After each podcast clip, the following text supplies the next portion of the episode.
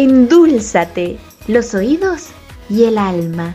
Nace de las ganas de servir y acompañarte con temas que nos conecten con nuestro ser para un buen vivir.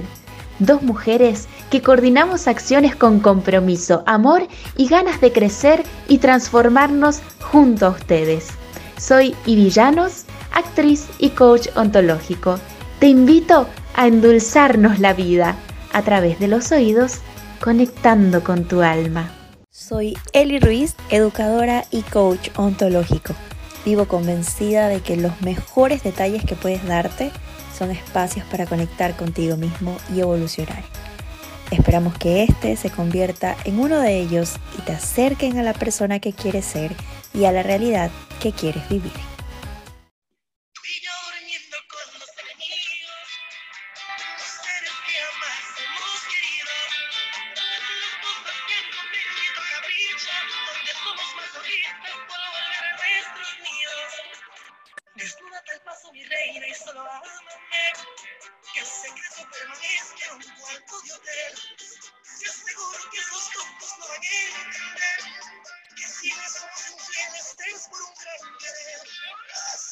Hola, hola, hola, ¿cómo están? Bienvenidos a un nuevo podcast.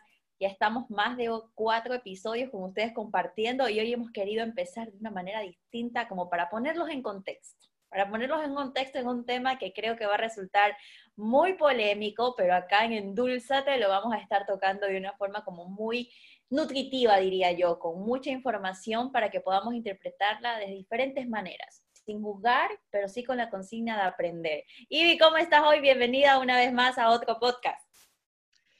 Hola Eli, hola a todos. Ay, mamita querida, ¿dónde nos metimos? Elizabeth, por favor.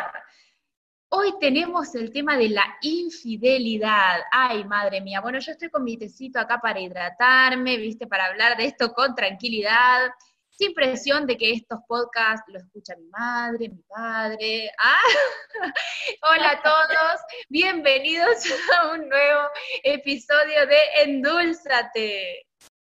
Hoy, esto que acabas de decir me, me puso a pensar, porque siempre estoy sin presiones de quién nos va a escuchar pero ahora que dices estos podcasts los escucha mi madre, los escucha mi padre, me pongo en una situación un poco complicada. Y es que el tema es bastante polémico, esto de la infidelidad es constantemente juzgado y normalmente siempre estamos buscando las causas, siempre estamos pensando en por qué somos infieles, ¿no? Y además, quiero empezar con una frase, Ivy, de Walter Rizzo, que a mí cuando la leí me, me dio como mucha mucha culpa, se me generó mucha culpa y es ahí donde queremos darle un enfoque alternativo, diferente al tema de la infidelidad, para abarcar ciertos puntos que de pronto nadie abarca o que nadie toca. Te voy a compartir la frase que dice, la infidelidad no solo es engañar o quebrantar un código moral, es lastimar, herir y destruir al semejante. Imagínate esta frase de Walter Rizzo, me hace sentir como un nivel de culpabilidad tremendo, porque habla también de la intención. Entonces, vemos la infidelidad desde ese punto de tengo el afán, tengo la intención de herir y de dañar al otro. ¿Cómo ves tú esto de la infidelidad? ¿Hay verdaderamente intención de lastimar al otro?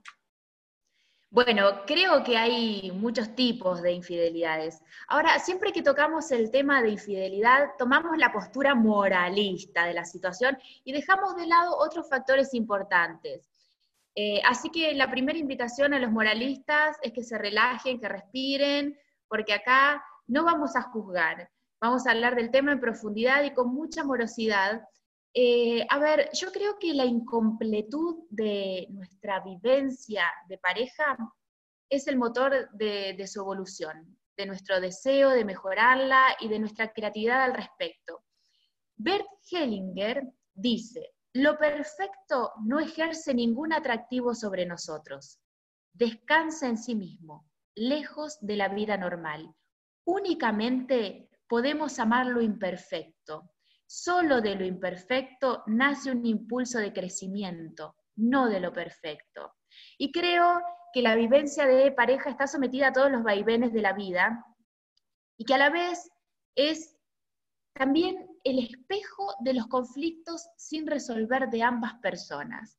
Entonces, esta frase de Walter Rizzo, la sentí lapidaria, eh, muy potente, muy fuerte, porque me parece que no hay que desligarse de la responsabilidad que implica el acto de ser infiel. O sea, acá hay que hacerse cargo. Pero también me parece que hay que tener en cuenta otros aspectos. Por ejemplo, uno de los aspectos es que tenemos el ideal eh, romántico este del que hablábamos en el podcast anterior, en el que buscamos también que la pareja cumpla con una lista interminable de nuestras necesidades, o sea, que sea mi mejor amante, mi mejor amigo, eh, el mejor padre, mi confidente, que me entienda emocionalmente, eh, que sea inteligente, trabajador. Entonces, y yo quiero ser el único en el mundo, indispensable, una persona insustituible. Entonces, ¿qué pasa? Yo creo que la infidelidad también nos pega un cachetazo y nos dice, ¿sabes qué? No sos insustituible, no sos único o única en el mundo. Y creo que eso es lo que hace que sintamos la infidelidad como una traición, porque rompe con la gran expectativa que tenemos del amor esto que dices que rompe la expectativa del amor es algo que lo ratifico porque muchas de las cosas que leía cuando estaba preparando esto del podcast es que la infidelidad es un drama personal de trascendencia, ¿no? Y esto viene eh, a colación con el tema de la confianza, porque en efecto que es algo que va a generar bastante tela que cortar en la pareja, se vulnera la confianza que existe, se socava el compromiso, los pactos, la intimidad. Pero acá también vienen algunas otras preguntas de lo típico, lo convencional de donde podemos expandir toda esta información. ¿Por qué somos infieles si nos juntamos con una persona que llena nuestras expectativas, que llena mi corazón, que llena todo lo que tiene que ver tanto con la parte física, con la parte emocional? Pero llega un momento determinado en donde empiezas a sentir todo este, esto convencional, esta rutina, nada es diferente y entonces empiezas a ver que existen otras posibilidades a tu alrededor. Y ahí viene esto que decías con respecto a los moralistas también, tranquilización, por favor. Eh, esto de acá de, venir y no, pero es que nadie más puede llamar mi atención. A ver, empecemos a tener claro que somos seres humanos y además siempre conjugamos tres aspectos importantes, las emociones, el cuerpo y el lenguaje. Y esto de ver a una persona que me parece atractivo, que me parezca atractiva, ¿no? Y que de repente eh, sostenemos una conversación, esta conversación se vuelve interesante y tal vez en mi relación ya no hay ese factor novedad, entonces es donde empieza a generarse este tipo de situaciones. Ahora, podemos analizar esto que decías, que existen diferentes tipos de infidelidad. Por allí podríamos ir empezando para ver este lado, no quiero decir positivo, pero sí es el lado constructivo. ¿Qué puedo sacar, qué puedo extraer después de una infidelidad? Vamos a ir como que eh, aclarando todos estos mitos de, ¿de verdad no se puede recuperar la confianza después de una infidelidad? ¿De verdad no se puede reestructurar una relación después de la infidelidad? ¿Qué piensas tú, Ivy, ante esas preguntas? Sí, yo creo que sí se puede volver a confiar, aun cuando la confianza está rota. Lo que pasa es que para eso es indispensable que las dos partes tengan ganas de recuperar esa confianza. Y también me parece que es mega importante eh, entender que cuando uno entra a una pareja, cuando uno decide estar en pareja, tiene que entrar desde el adulto a una relación no desde el niño o desde el infantilismo, y con esto me refiero a que, claro, a que, a que, no puedes entrar en una relación diciendo, no lo puedo creer, me engañó, ¿cómo es posible? ¿Cómo a Dios mío? Porque escúchame una cosa, cuando sos adulto y entras a una relación, sabes que hay riesgos. Entonces, digo, eh, ¿qué es lo que no podés creer? Si eso estaba dentro de los riesgos, tampoco digo que sea agradable ni que por eso te tengas que bancar todos los cuernos del mundo, para nada. Eh, de hecho, debo reconocer que yo soy jodida con el tema. Pero digo, cuando, cuando uno entra en una relación hay riesgos. Eh, me puede dejar de amar, me puede engañar, me puede estafar, se puede morir, eh, se puede enfermar, me puede mentir. O sea, corremos un montón de riesgos cuando iniciamos una relación y creo que hay que empezar a, mirar estas cosas, a no entrar en una relación desde, desde tanto lo, idílico o este niño que solamente quiere jugar y que no ve que la verdad que siempre hay, hay riesgos y hay consecuencias en la vida. Y creo que una de las cosas que termina con el amor en la pareja es querer cambiar al otro. Cuando vos querés cambiar a tu pareja porque en realidad lo que al principio te gustaba ya no te gusta y porque crees que puede mejorar un millón de cosas, creo que eso mata el amor. Y lo otro que creo que mata el amor, y esto bueno va a ser polémico, pero es lo que pienso, son los sismos. El machismo, el feminismo, esto creo que mata el amor porque es como que tenés un poder por sobre el otro. Entonces eso, tener un poder por sobre la otra persona, no permite que el amor se desarrolle. Em, entonces, para mí, cuando hay una postura de poder, no hay amor, porque entramos en una rivalidad con la pareja. Y creo que, ahí ya cuando entramos en la rivalidad con la pareja, estamos sembrando la semilla de la separación. Y una separación causa muchísimo sufrimiento. De hecho, una infidelidad causa muchísimo sufrimiento. Y bueno, creo que hay que eh, vivir el duelo, que lo peor que podemos hacer es querer evitarlo. De hecho, cuando alguien viene y me dice, estoy sufriendo porque me engañaron o porque terminé una relación, no puedo más del dolor, digo, bueno, yo me preocuparía si estuviese haciendo una fiesta, tirando un cohete, qué sé yo. Totalmente de acuerdo con esa parte de es normal que pases por todo ese proceso y si no estás comprometido a tratar de resolver el problema, vendrá esa etapa del duelo, ¿no? Esa parte en la que deberás de entender que entregarte a lo que estás sintiendo, a ese dolor, es necesario. Mientras más te rehusas a sentir, más presente se hace ese dolor que se puede convertir en sufrimiento y ahí se va también a transformar en un problema mucho más poderoso, mucho más grande. Qué interesante esto que decía Ivy de los riesgos, ¿no? Cuando yo decido darle el sí a una pareja, debo de asumir que existen algunas posibilidades de que las cosas salgan súper bien y de otras posibilidades de que no vaya tan bien. Y la infidelidad es un riesgo latente. Es un riesgo súper latente, sobre todo cuando no nos damos el tiempo de conocer verdaderamente cómo es la persona. Estuve analizando por ahí algunas cosas que me encantaría compartir con ustedes, por ejemplo, para poder entender estas causas de la infidelidad. Yo sí soy una plena convencida de que las relaciones se pueden reestructurar después de una infidelidad. Pero antes de reestructurarla, voy a sumarle un componente más a lo que tú decías. Tiene que haber esta, estas ganas de ambas partes de poder reconstruir la confianza, pero también hay que entender la lección, hay que comprender el aprendizaje, es decir, por qué pasó. ¿Pasó porque simplemente convivo con una persona que tiene constantemente atracciones sexuales hacia los demás? ¿O es porque de repente tal vez se ha generado un deseo por otra persona? Tal vez también pueden estar involucrados algunos factores psicológicos o algunos factores ya un poco más asociados con el cerebro, la parte neuronal, como por ejemplo, ¿sabías que las personas que tienen la testosterona más elevada tienen más riesgo de ser infieles que otras? Porque eso también aumenta el líbido. A mí me preocuparía, sobre todo, causa fuera una infidelidad emocional, porque también pueden darse ese tipo de infidelidades en donde hay una relación sexual, un contacto sexual, pero no hay emociones, no hay sentimientos de por medio. Pero yo, hablando desde mi puntito, como siempre digo, yo sí soy una persona muy emocional. Entonces, si la persona con la que yo comparto una relación me dice que la relación me confiesa la infidelidad y me dice que la relación que ha tenido ha sido completa, que ha sido sexual y que ha sido emocional, es decir, que tiene sus sentimientos comprometidos con la otra persona, ahí sí, mira, me infarto. Ahí sí no existe posibilidad alguna de que podamos reconstruir. Y es que, ¿qué podemos reconstruir si tu corazón, si tus sentimientos, si tu parte emocional está comprometida con otra persona? ¿Qué piensas tú al respecto? Ay, ay, ay. Yo también me infarto, ¿qué crees que te diga? No, que, que, que no, es doloroso, es doloroso. Porque aparte, a ver, hay, hay, hay, distintas formas de ser infiel. Eh, por ejemplo, hay una que, creo que es la que a mí más me dolería, que es esta infidelidad donde el infiel ya tiene en mente que va a engañar a su pareja.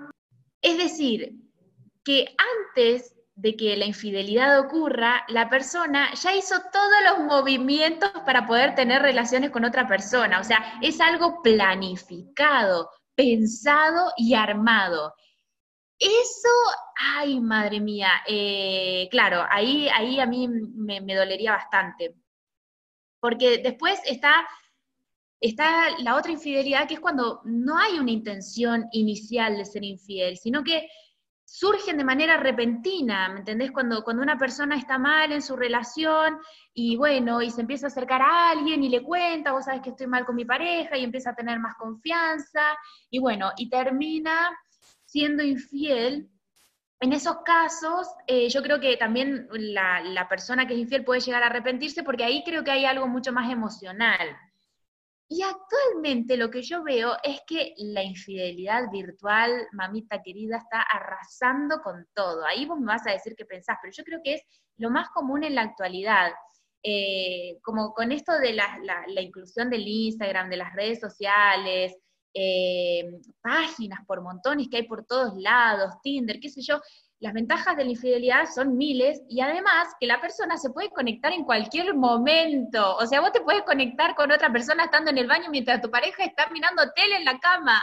Entonces, hoy creo que las redes sociales son una manera eh, de, meterse en otro mundo, de, evadir tu, tu mundo más tangible o real, entre comillas, real, eh, entonces, digo, bueno, a veces esta cosa, esta infidelidad virtual, no tiene que ver ni siquiera con que, con que haya un tema físico, pero sí eh, de, manera virtual te puedes mandar fotos, videos, audios, qué sé yo.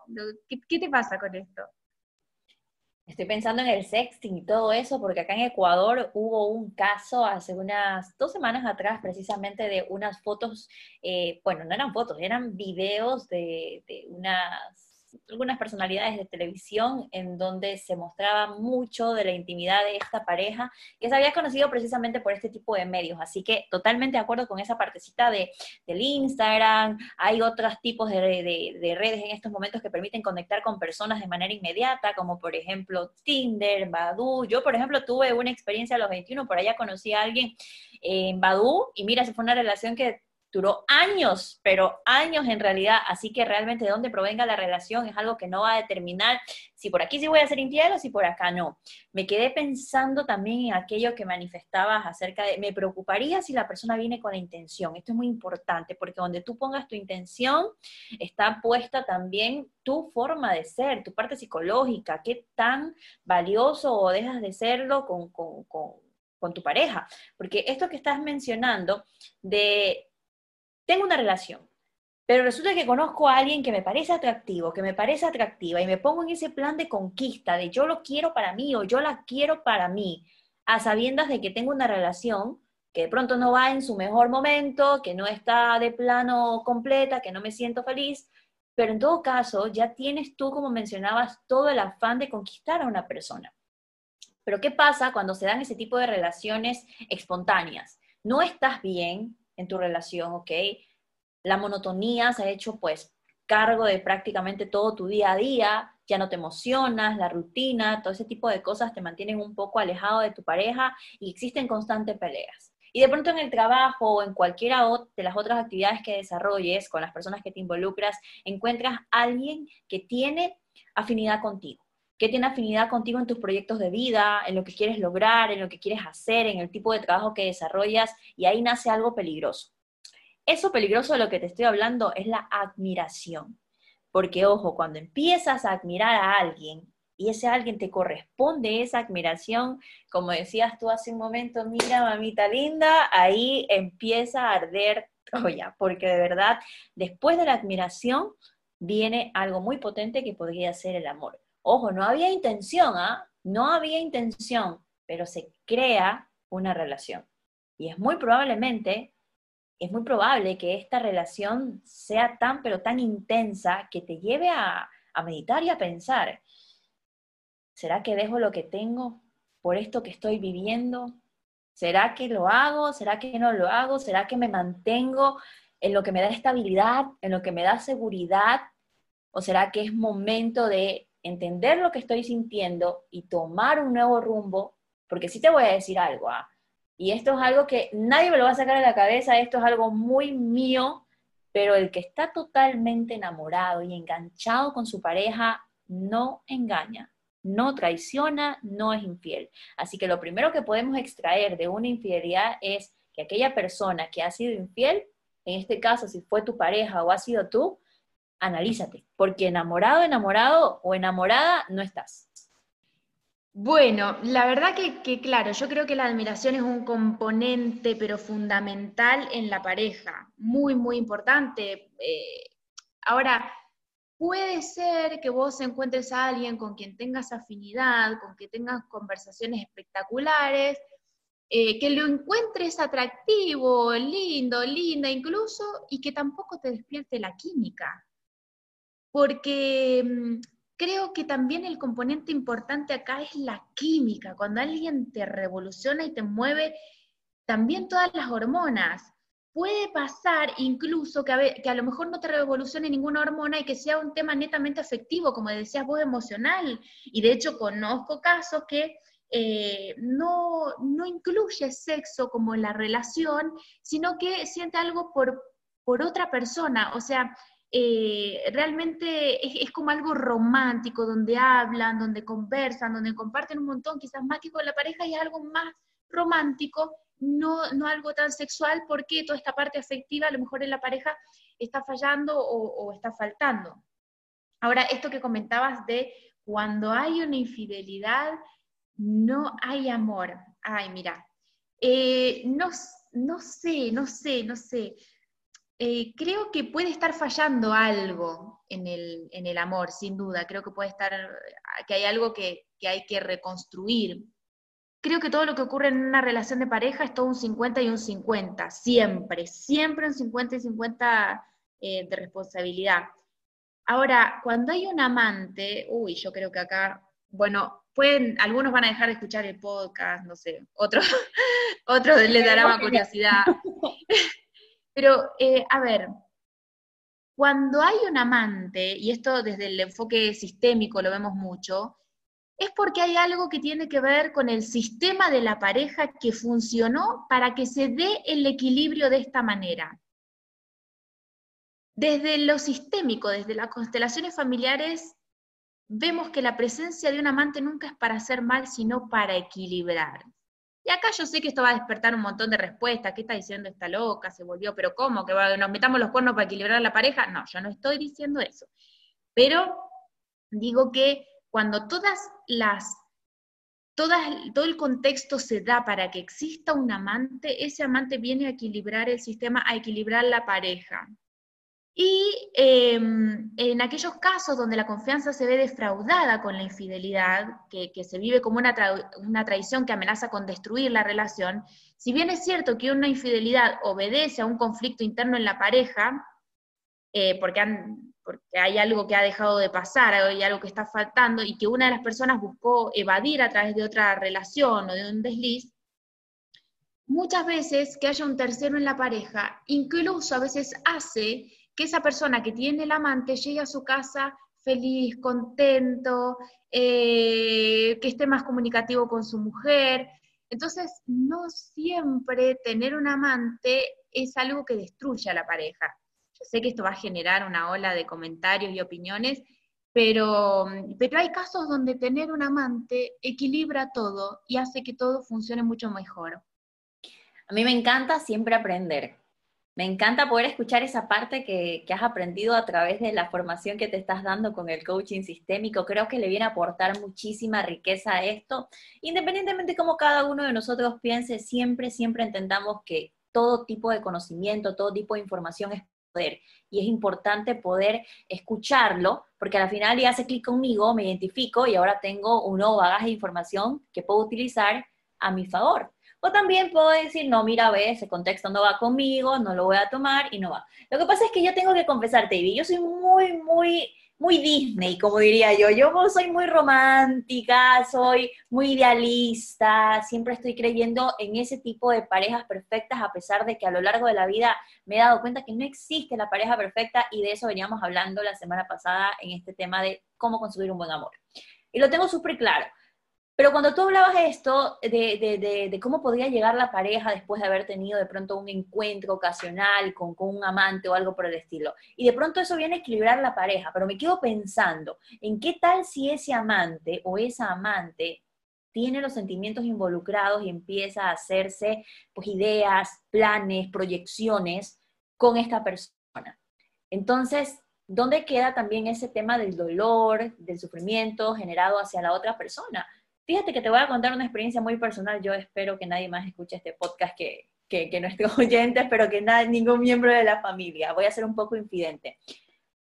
Hace algunos años, hace más o menos unos seis años aproximadamente, una mujer eh, se contactó conmigo, ¿ok?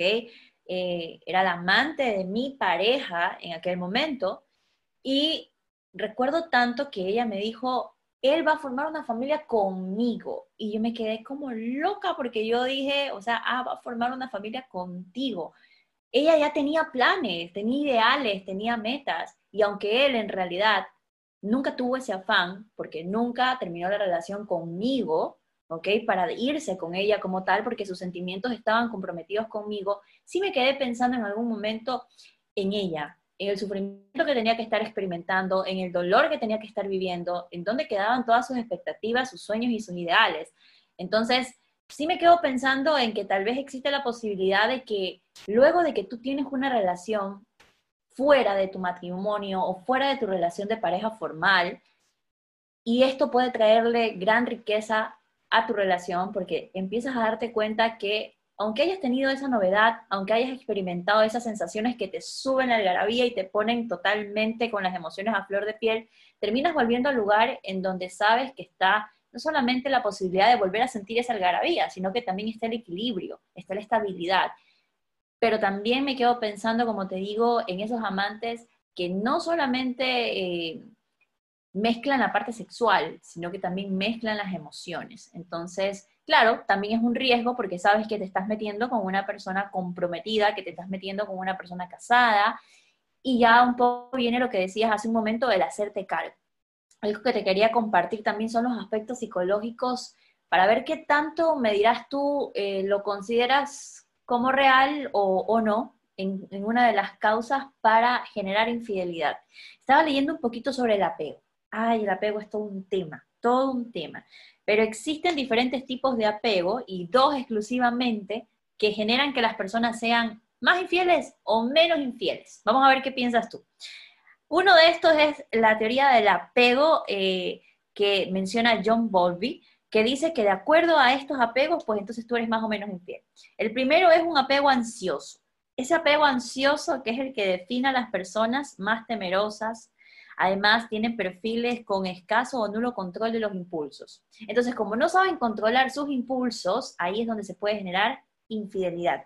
Y el otro tipo de apego, que yo sí he conocido gente como esta, doy fe de aquello, es el apego desorganizado, que son personas incapaces de vincularse de forma auténtica con alguien. Son impredecibles, Ojo, y esto de, ser impredecibles los hace sentir así como que soy guau, soy espectacular, jamás puedes determinar cómo me voy a comportar y tampoco sabes qué esperar de mí. Les hace crecer bastante el ego, son carentes de madurez emocional con la que se puede construir un compromiso firme y seguro. Yo he conocido por mi parte a la gente que tiene apego desorganizado. No sé qué piensas tú al respecto. Uy, acá tocaste un montón de cosas re interesantes. Bueno, voy a, mm, responder esto, lo, último que preguntaste, y después voy a retroceder un poquito. Esto de, las personas que no pueden vincularse de forma auténtica, em, más allá de verlo, cómo ellos se muestran o qué es lo que uno ve de esas personas, ¿sabes qué agregaría? Que es tanto el miedo de no ser aceptados a como en verdad son, que entonces todo el tiempo están construyendo una identidad que no es la de ellos. Y esto sí lo he visto mucho. Cuando estás más preocupado por agradar al otro, por complacerlo, eh, por sobresalir, eh, por ser visto, entonces te vinculas con las personas de acuerdo a como vos crees que las personas quieren que vos seas y no como realmente sos. Y eh, más allá de que a veces se los pueda ver egocéntricos o puedan parecer muy seguros, estas personas sufren muchísimo, muchísimo porque no se pueden conectar con su propio ser. Entonces, em, nada, me, genera mucha compasión, me, genera mucha empatía. Y sobre esto, ¿qué, ¿por, qué, ¿por qué me genera empatía? Porque digo, qué, qué lindo que en algún momento puedan detectar esto para poder ser quienes quieren ser, porque a veces creemos que para que alguien nos quiera tenemos que hacer cosas. A veces creemos que para ser queridos o ser valorados o ser validados tenemos que hacer cosas por otros. Eh, y la verdad es que tenés que ser quien vos seas Y quien te ame te tiene que amar como vos sos, con lo que vos traes, con lo que vos tenés. Y ahí es donde sucede la magia. Y por otro lado, esto que contabas de, de que, wow, ¿qué pasa cuando un amante ya eh, se, se, empieza a vincular desde más lo emocional, desde cuando, cuando empieza a haber un sentimiento? Bueno, creo que hay tipos de infidelidades y creo que hay muchas infidelidades que contemplan eh, el, tema de que haya sentimientos, de que, de que haya un querer. Eh, y hay, si vos te fijas, hay infidelidades, no sé si, te habrá pasado, yo he escuchado casos de, de personas que tienen amantes durante 10 años. Y durante 10 años estuvieron casados y durante 10 años tuvieron su amante. Y eso funcionó. Y si se sostuvo durante 10 años es porque el sistema lo necesitaba. Porque el sistema se equilibraba de esa manera. Por eso funcionó. Y cuando vos tenés un amante durante 10 años, es probable que generes vínculo, que quieras al otro, que hagas viajes, que hagas planes, que tengas ganas de verlo o de verla. Entonces, creo que cuando los sistemas se sustentan durante tantos años con, con amantes es porque es lo que hacía falta. Eh, ¿Qué es lo que pasa? Como en el caso que contabas vos, cuando viene el amante y te dice, no, es que va a formar familia conmigo y nosotros vamos a estar para siempre juntos y tú no sé qué, qué sé cuánto. Bueno, acá hay una, una necesidad de sacar del medio a quien tiene prioridad, que es la pareja. Eh, y probablemente como en su inconsciente sabía que no era la prioridad, de alguna manera quería tratar de manipular esa situación. Ahora, si ese sistema no se sostuvo, y se rompió y, ustedes continuaron con tu pareja y esta chica, bueno, tuvo que seguir su camino, es porque ya eso no le servía al sistema. Sirvió mientras fue, mientras duró, y ahí ustedes habrán tenido una conversación y habrán decidido si reconstruir, si continuar o no. Pero eh, ella estuvo el tiempo que tenía que estar, y después, chau, por algo no se sostuvo y, no continuó. Yo sé que lo que estoy diciendo eh, va, que a algunos les van a sangrar los oídos, ¿viste? Con el tema valórico y moral, que les va a empelotar un poco lo que digo. Yo lo que les pido es flexibilidad y lo que decía Eli, lo que no te haga sentido no lo tomás y lo que te hace sentido lo tomás y lo que mm, decís, bueno, esto me genera curiosidad, bueno, lo dejas ahí dando vueltas. Em, ahora, Eli, ¿sabes qué? Me parece re importante a ver, yo, por ejemplo, estoy con un quiebre con el tema del casamiento y el matrimonio. A ver, yo aprendí el amor, el peor amor aprendí yo. Porque yo aprendí el amor que vendían en las historias de Disney, y en las novelas, en los cuentos, en las canciones de amor. Yo aprendí que el amor era romántico, que aparecía alguien en tu vida, que se enamoraba para siempre, que no tenía más que ojos para vos, que emprendían un camino juntos de amor, que los elevaba y que no podían estar el uno sin el otro. Este, aprendí un amor de mierda, básicamente. Pero, pero bueno, ¿por qué digo esto? Porque eso no existe, ¿me entendés? Y yo, yo soñaba, soñaba con casarme, con vestirme de blanco, de blanco la cara dura, escucha esto, pero bueno, amén de eso, eh, yo quería vivir ese sueño, ¿viste? Y que mi papá me lleve de la mano, no al altar, porque la verdad que yo no, no, no, no, comulgo mucho con las religiones, pero una ceremonia, celebrar el amor, ¿viste? Y vos sabés, Eli, que yo soy una enamorada del amor y que a mí me hablas de amor y que yo ah, vibro con eso y que me vuelvo loca. El punto es que todo para mí era hermoso y hoy me lo cuestiono porque yo digo, a ver, ¿se puede prometer amor para toda la vida? Porque yo no te voy a negar que a mí todavía, eh, tengo esa parte de Disney incrustada, que no me la puedo sacar, y a mí todavía me encantaría mirar un amor a los ojos y sentir que lo voy a amar siempre. El tema es que a pesar de esa seguridad, ese amor, esa intención de quererse para toda la vida, las relaciones pasan por etapas y pueden desgastarse y pueden deteriorarse. Entonces a veces digo, a veces creo que lo que más daño nos hace es prometernos amor para siempre esto que dices del amor para siempre, me lo estoy preguntando, porque es algo con lo que tú creces, o sea, es un chip que se te incorpora, como acabas de decir, las películas, Disney, las canciones. Y a mí me pasa que yo soy de los 90 amigos, soy de los 90, yo crecí viendo novelas mexicanas, viendo novelas venezolanas, ¿ok? Eh, y ojo, ah, por cierto, a mí me parecen producciones excelentes, maravillosas, no quiero que lo vayan a tomar como un cuestionamiento a este tipo de producciones, para nada. Más bien creo que me hicieron la persona tan sensible que soy y me siento muy orgullosa de serlo. Pero sí vas creciendo con esa, ese chico incorporado de ese protagonista y de esa protagonista que no miran a nadie más, que no tienen ojos para nadie más y que viven pensando que si no es esa persona, entonces no va a ser nadie más. Ahí es cuando el amor se vuelve obsesivo y se van generando algunos tipos ya de, inconvenientes y ojo ya, inclusive cosas que ya van hasta para terapias psicológicas y a veces hasta psiquiátricas, ¿no? Porque te empeñas en que si no es esa persona o si esa persona no es para ti, pues no viene nadie más. Y ahí nacen algunas cosas ya eh, eh, muy, muy complejas, inclusive femicidios y cosas por el estilo, ¿no? Entonces, esto acá me hace mucho sentido de, este amor, de, crecí con un amor de mierda, decía Ivy, con una, con una idea de ese amor de mierda. Y eso que sí, eh, doy fe de lo que Ivy acaba de decir con respecto a que ama todo tipo de manifestación que esté vinculada con el amor. Y es un momento oportuno, ¿no? Para poder venir y comenzar a cuestionarnos si este tipo de amor tan idílico y tan perfecto nos hace bien y lo peor de todo es que no solamente lo manifestamos en nuestras relaciones, sino que aquellos que son padres también se lo empiezan a inculcar a sus hijos, o se lo empiezan a inculcar a sus hermanos menores, o a aquellos chicos que están creciendo con una idea equivocada y tergiversada de qué pueden esperar acerca del amor. Está maravilloso que tú esperes compromiso, está maravilloso que tú esperes atenciones, que esperes afecto, que esperes acompañamiento, pero que esperes un amor infalible, que esperes un amor que jamás se va a equivocar, que jamás te va a hacer daño, que ojo, no estamos hablando de un daño intencional, pero que de alguna manera es un daño porque tú vas a sentir una traición a lo que estás ofreciendo. Pero no hablemos entonces de amores infalibles porque no existe un amor infalible. En algún momento va a aparecer algo. De repente no una infidelidad, pero sí de repente una palabra hiriente, de repente también puede ser que aparezca eh, un inconveniente porque tienen puntos encontrados, porque no están de acuerdo, porque no se toleran en algún aspecto. Entonces está muy bueno y agradezco mucho, Ivy, la aportación que nos traes desde ese coaching sistémico para, para poder entender que esto de los sistemas permite equilibrar las relaciones. Y bueno, está buenísimo todo esto. ¿Te parece que vayamos a un corte y volvemos y seguimos con este tema de la infidelidad que está, mami, interesantísimo. Ya volvemos.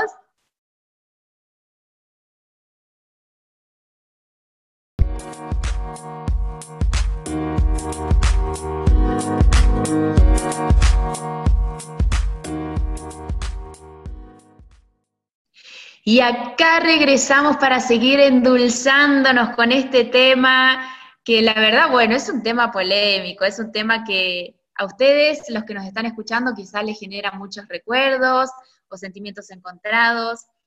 Ahora, ¿cuáles son las causas de la infidelidad? Yo voy a hablar desde el enfoque sistémico, ¿no? Em, una de las causas de la infidelidad es estar ausente emocionalmente. Para mí, que soy una persona muy emocional, esto es terrible.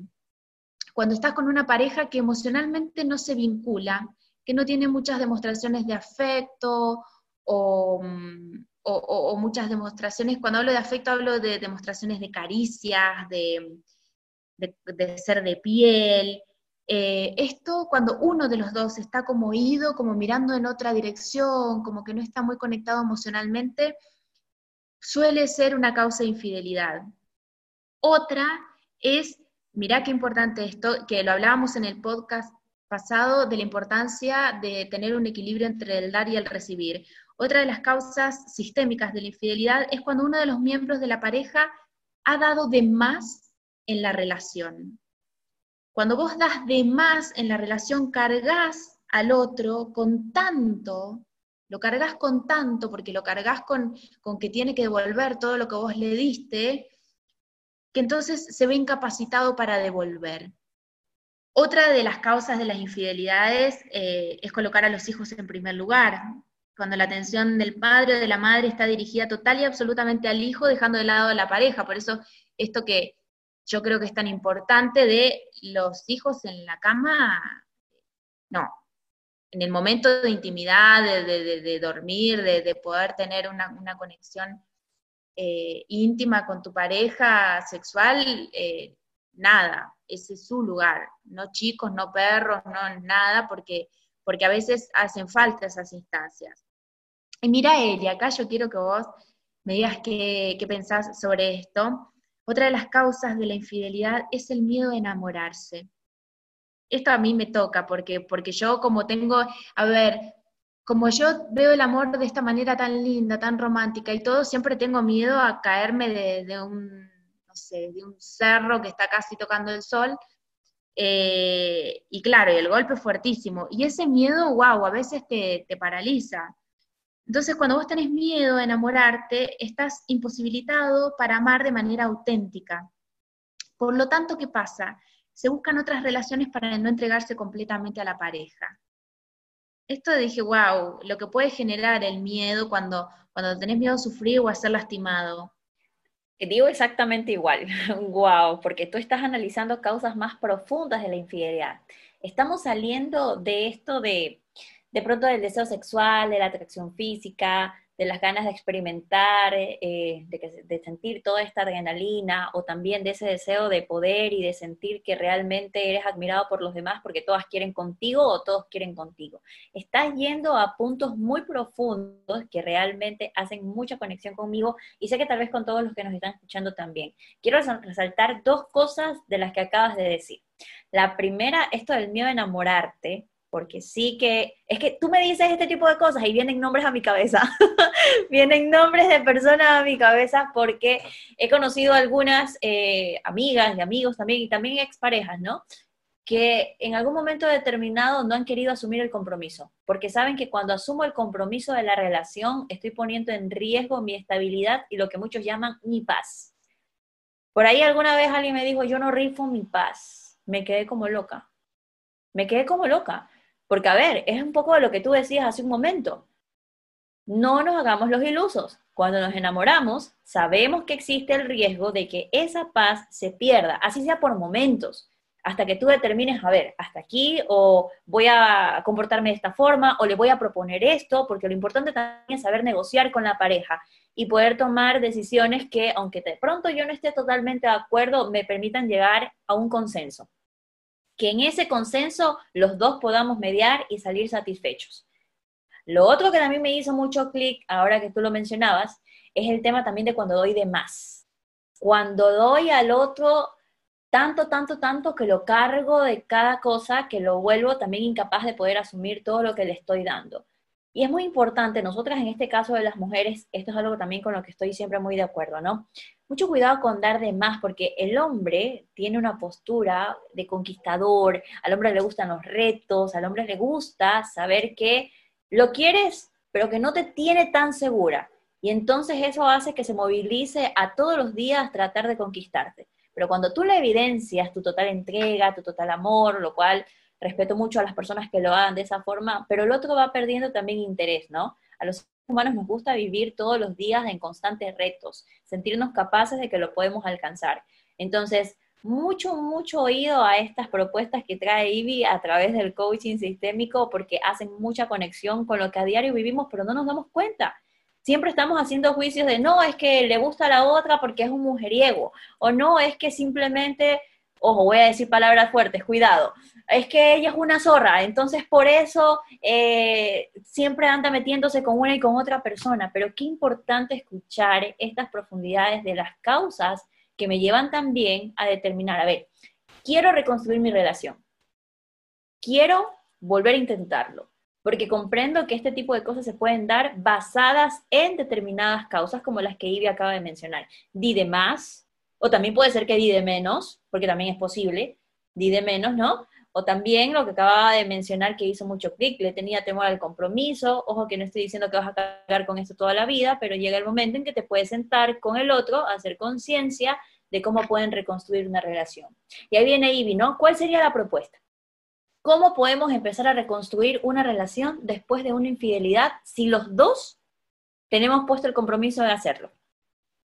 Sí, mira, eh, antes de, pasar a eso, sabes que te estaba escuchando y wow, me, gatilló esto de lo que yo llamo el síndrome de la salvadora, que lo he visto muchísimas mujeres y que me parece algo tan nocivo, ¿no? El síndrome de la salvadora es esta mujer que quiere venir a salvar al hombre, a darle todo su amor, porque es que a él no lo quisieron sus papás lo suficiente, o es que él tiene miedo, o es que él se metió en el alcohol porque en realidad no sabe expresar lo que siente.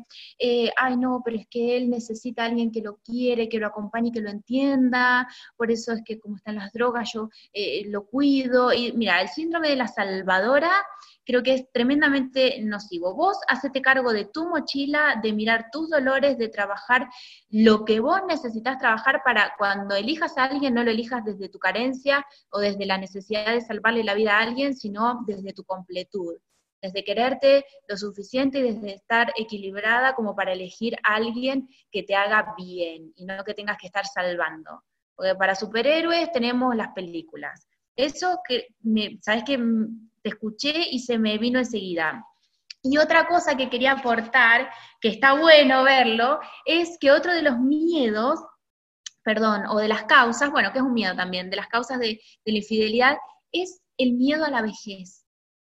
Porque claro, tengo tantas ganas de mantener la eterna juventud, las mariposas en la panza y la pasión del enamoramiento, que entonces eh, quiero ser un inmaduro que voy de relación en relación para sentirme siempre joven, siempre vigente, siempre acá, eh, como, como, en, como estando en la cancha, ¿no? En el lugar de juego siempre.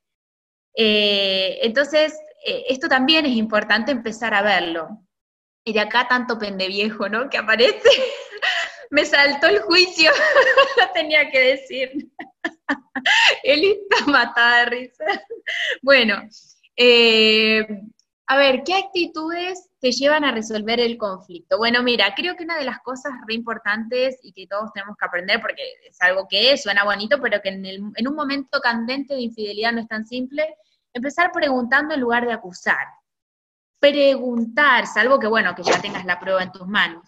Pero siempre, eh, incluso si lo sabes, si tenés la prueba en tus manos, a ver, mira, sé que te mandaste una macana, ¿Cómo crees que podemos superar esto? ¿Tenés ganas de que lo superemos? ¿Crees que existe alguna posibilidad de solucionarlo? Yo desde mi lado quiero, estoy dolida, pero bueno, veamos cómo, cómo apuntamos para que esto nos fortalezca y no nos rompa o nos debilite.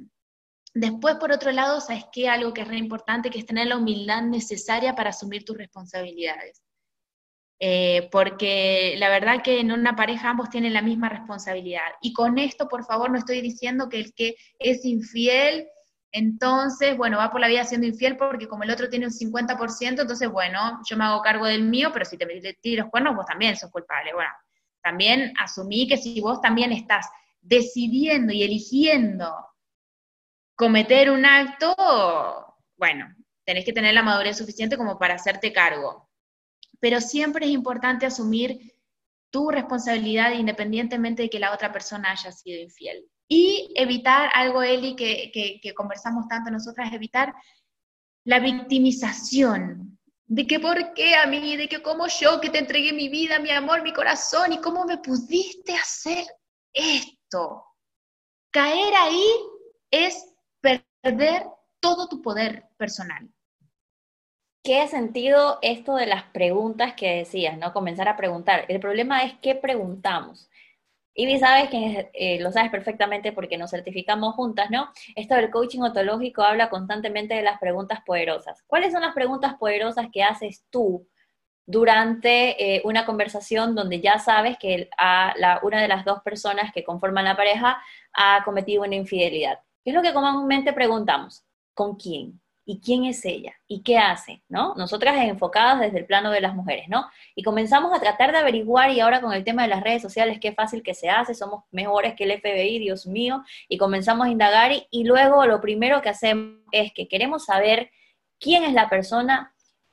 Inconscientemente lo primero que haces cuando llegas hasta el perfil de esta persona es comenzar a compararte y cómo es, ¿no? Y es bonita, y es alta, y al menos es mejor que yo. Y típico, comenzamos a hablar desde el ego, porque comenzamos a decir, si me vas a hacer infiel, por lo menos que seas como una mujer mucho más guapa que yo, o que sea mucho más inteligente, mucho más bonita, más preparada.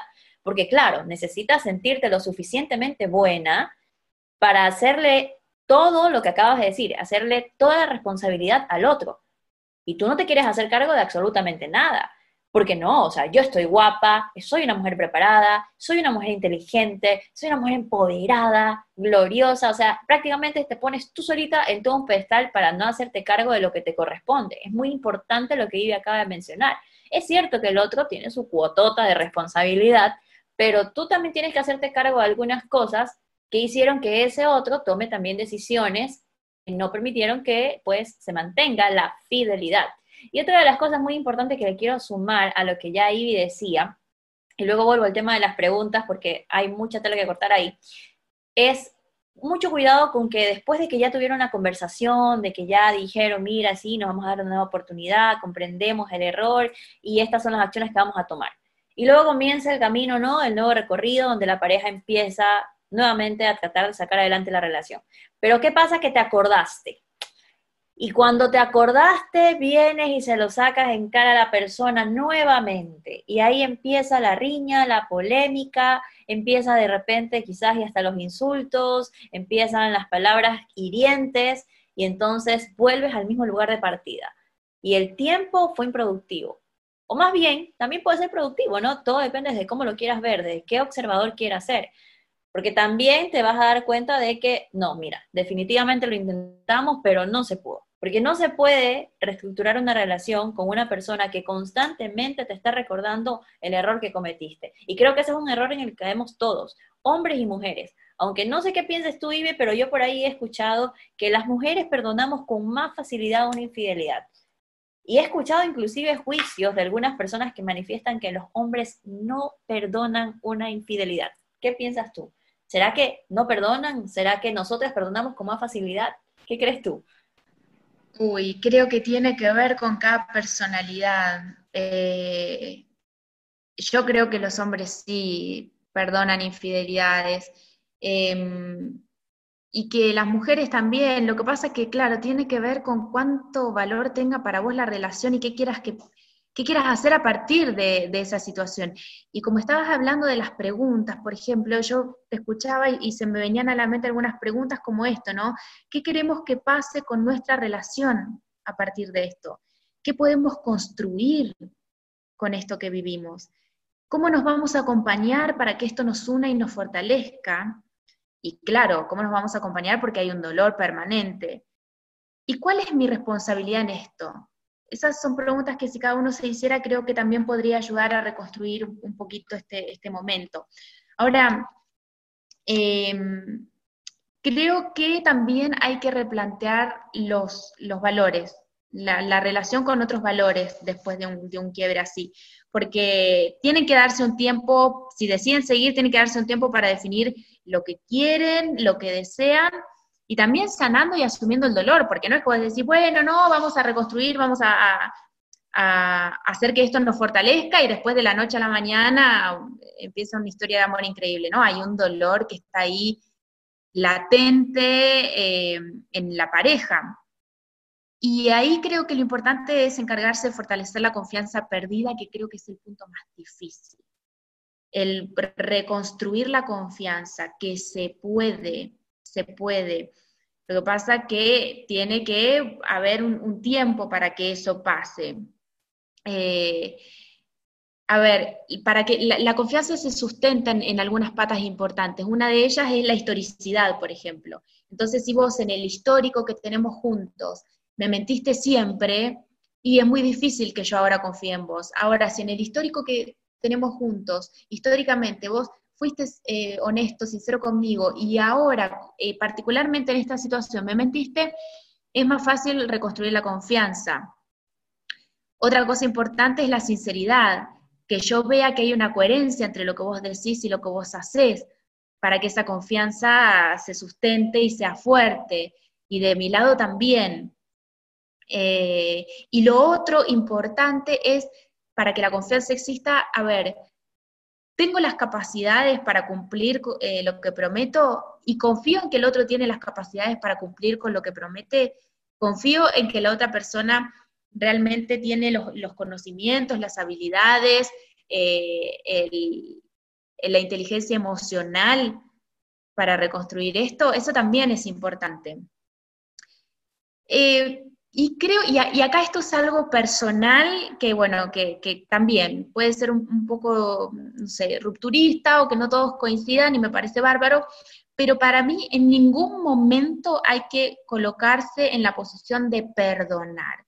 Yo tengo un tema con el perdón. Siento que cuando vos crees que tenés que perdonar a alguien, te colocas como en un lugar más alto, como que te pones en un lugar más grande y el otro más pequeño, porque vos cometiste el error, entonces yo te perdono y yo soy superior porque te perdono y vos te mandaste la cagada. No sé, yo tengo un tema con el perdón que suena tan lindo y que se habla tanto del perdón, pero creo que cuando vos le decís a alguien yo te perdono, te pones en una posición de poder, te haces más grande. Entonces, creo que acá también es importante que la persona que es engañada pueda sacar su furia, pueda sacar su bronca.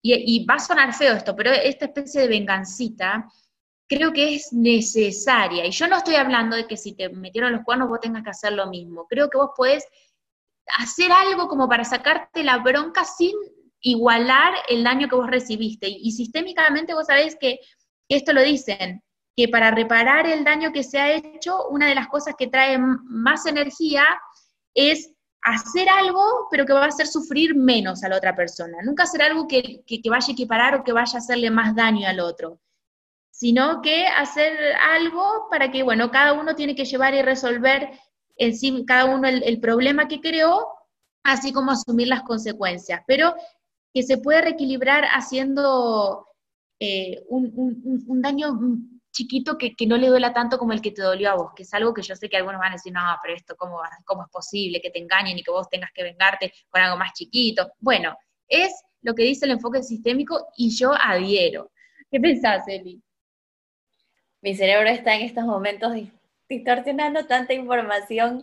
Más que distorsionarla, es como sacando, retirando tanta información que tenía, porque precisamente no la quiero distorsionar y quiero tener amplitud para poder comprender todas las cosas que están hasta acá.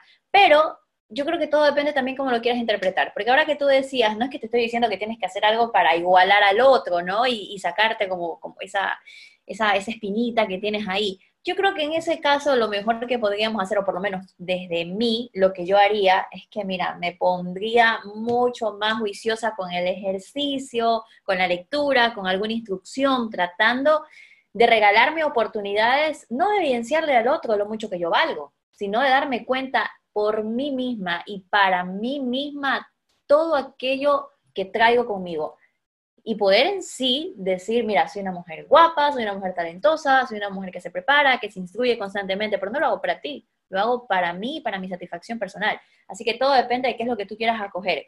Te escuchaba decir, Ivy, esto de los quiebres. Para aquellos que nos están escuchando y que de repente no manejan el tema eh, del coaching, ¿no? Esto de los quiebres es una forma mucho más amplia, eh, mucho más bondadosa, eh, de ver los problemas, ¿no? Es poder transformar ese problema que tú traes en algo que te pueda regalar un aprendizaje, en algo que te pueda generar abundancia, es abrirte a otras perspectivas y eso que tú considerabas que es un problema, poder verlo desde una oportunidad. Quería regalarles otras preguntas poderosísimas que creo que vienen bien y por aquí voy a ir cerrando yo ya mis intervenciones para ustedes, eh, porque creo que hacen mucho bien, ¿no? Y daba otras preguntas, yo les mencionaba que cuidado con andar preguntando y el quién y para qué quieres saber, para qué quieres llegar a esto de compararte, mucho cuidado con la comparación porque eso también puede llevarte a lastimar tu propia autoestima. Pero qué riqueza si en lugar de preguntar y con quién fue y cuándo fue y cuánto tiempo ha durado y ese tipo de cosas que no te aportan, más bien te empiezas a preguntar cosas como ¿qué experiencia te tienen convencida a ti sobre que el otro realmente no te ama, ¿no? ¿Podría existir alguna distorsión de la experiencia? Es decir, ¿estás basándote verdaderamente en las cosas que ocurrieron o en los juicios que a ti se te han disparado y que tú tienes en la cabeza, aumentando y distorsionando la realidad? Podrías preguntarte también cómo sabes que esa información es precisa. ¿Cómo sabes que realmente esa información es real? ¿Cómo la puedes verificar? ¿Cómo la puedes medir? Es muy importante que te des cuenta de que realmente son hechos que, se han generado. ¿Has dejado de considerar alguna información? Yo creo que esta es una pregunta que a mí por lo menos hace mucho clic conmigo. ¿Has dejado de considerar alguna información o algún dato que necesites para que te hagas cargo de lo tuyo? para que te hagas cargo de lo que a ti te corresponde dentro de esta situación. Y bueno, ahí les estamos dejando algunas preguntas que pueden convertir esto que Ivy decía, transformar ese problema en un quiebre. A la final y después de una infidelidad, tu relación sí se convierte en esa relación de Disney que tanto estabas buscando, en esa relación de Disney que tanto estabas esperando. Míralo desde una posible oportunidad de, de aumentar la riqueza de tu relación porque también no importa cuántos problemas tengas en la relación, eso no la hace más ni la hace menos. Pero ¿qué si hace más tu relación? ¿Cuántos problemas logras resolver y conciliar con la pareja? Eso es lo que hace muy poderosa tu relación. Bueno, y acá quiero aportar una cosita más también para ir cerrando con mi intervención sobre eh, esta mirada sistémica. Eh, que hay algo que pasa, bueno, yo no sé qué va a pasar con este podcast, pero lo voy a decir hay algo que pasa cuando uno ha sido infiel y se lo cuenta a su pareja. Porque acá, eh, cuando vos se lo contás a la pareja, parece un acto de honestidad y de sinceridad y una cosa así como muy, muy, muy ética, ¿no? Bueno, yo me mandé esta macana, pero me hago cargo y te lo digo. Y desde la mirada sistémica, dice que cuando uno fue infiel y se lo dice a su pareja, se descarga de su responsabilidad y se la carga al otro. Su excusa es la sinceridad, y esa sinceridad destruye la relación. En esa sinceridad no hay amor, hay miedo y culpa. La sinceridad no es un valor per se. La realidad es que la persona no aguanta su culpabilidad y quiere que el otro se haga cargo de la culpa. Yo lo dejo ahí para que cada uno lo vea, lo analice, después no me quiera escuchar más o me quiera seguir escuchando. Y esto que estaba hablando recién de devolver eh, en un daño en menor, medida, lo busqué acá, eh, como, como está escrito textualmente, y dice, Bert Hellinger, psicoterapeuta creador de la terapia con constelaciones familiares, defiende que cuando se produce un intercambio negativo dentro de la pareja, es decir, uno de los dos daña al otro, el que ha sido objeto del daño debe compensarlo vengándose con amor. Vengarse con amor significa devolver el daño pero en una cantidad suficientemente menor. Si se limita a perdonar, de alguna manera queda en una posición de superioridad moral, mientras que si se devuelve el daño procurando que sea un poco menor, se restablece el equilibrio y la igualdad. Aunque pueda parecer lo contrario, cuida también el amor en la relación al devolverlo en menor medida. Si por el contrario devuelve el daño en una medida mayor o en saneamiento, entonces no solo se restablece la vivencia de justicia, sino que se lastima el amor. Y si esta es la dinámica en la que se sumerge la pareja, será fácil que se adentre en una escalada bélica de resultados inciertos. Bueno, yo creo que hasta acá también mi intervención. Ahora, Eli, ¿sabes qué? Yo, para cerrar esto, hemos estado hablando de la infidelidad, y te tengo que hacer la pregunta porque yo creo que la gente también se la ha hecho. Elizabeth Ruiz, ¿fuiste infiel alguna vez? Esas preguntas siempre las hacemos al inicio y hoy las estamos dejando para el cierre porque siempre queremos hacernos cargo de lo que dices, ¿no? Antes de contestarte, y me quedo loca, yo no sé cómo van a quedar los oyentes después de este podcast con esto que has traído desde el coaching sistémico, qué genial eso de que cuando me quiero hacer el sincero, en realidad lo que pasa es que no aguanto más con la culpa y se la lanzo al otro. Qué fuerte eso de allí, porque me deja a mí el espacio abierto para replantearme y entonces después de una infidelidad, ¿qué hago? ¿Se lo digo o no se lo digo? ¿Que se entere por otro o por un tercero? No sé. Después de contestarte, me encantaría que nos ayudes con un poquito de orientación ante esa propuesta que traes. Y sí, mi querida Ivy, sí, sí, sí he cometido este, yo no sé si llamarlo error, pero sí he tenido de estas experiencias en mi vida en donde he sido infiel. Bueno, eh, yo respecto a esto último que estaba diciendo, eh, la verdad es que un poco, eh, repito lo que decía antes, si el amante perdura en la pareja es porque al sistema le sirve, le funciona y le hace bien. Aunque todos me quieran matar después de este podcast. Si el amante ya no le sirve a la pareja, es entonces cuando uno, si es el que está cometiendo el acto de infidelidad, corta con la relación. Y a su pareja esto, esto moralmente, por favor, está mal visto, pero amplíen su visión, no lo miren desde el mundo moral, porque a los sistemas no les importa el mundo moral. Entonces, el infiel lo que puede hacer es terminar esa relación con el amante no dañar a su pareja, no, decirle una verdad que, que, lo va a romper, que lo va a triturar y que a vos te va a aliviar un poquito, y tratar de reparar y de entregar lo mejor que puedas en esa relación para que ahora funcione mejor y de tomar responsabilidad y de tener las conversaciones que necesitas tener con tu pareja sin dañarlo. Ahora, ¿qué pasa cuando, cuando desde el enfoque sistémico, repito, cuando por ejemplo hay un engaño y, la, y el que está cometiendo el acto de infidelidad no le cuenta a su pareja, pero su pareja se da cuenta? O vio un mensaje, o le llegó un llamado como a vos, o cualquier cosa que haga que, ah, bueno, me enteré. Eso es porque entonces la pareja, el sistema necesitaba enterarse de esto. Viste que hay familias que por ahí eh, tienen secretos durante años y años y años y nunca la familia se entera y es algo que está hiper mega bien guardado. Bueno, cuando eso ocurre es porque al sistema familiar le hace falta, le sirve tener ese secreto guardado, porque a la luz haría más daño. Y en este caso es lo mismo, a veces es importante que esté guardado el secreto porque así es como le hace mejor a la pareja, y otras veces cuando sale a la luz es porque ahí había que tomar una decisión importante porque ahí había que enterarse de lo que estaba pasando. Entonces el sistema lo que hace es o dejar eh, a propósito, lo que sucede es que hoy o te queda un mensaje abierto, o te llega un correo, o te llega una llamada, porque el sistema necesitaba que ese secreto saliera a la luz. Em, ¿Me voy a hacer cargo yo también o me lo vas a preguntar?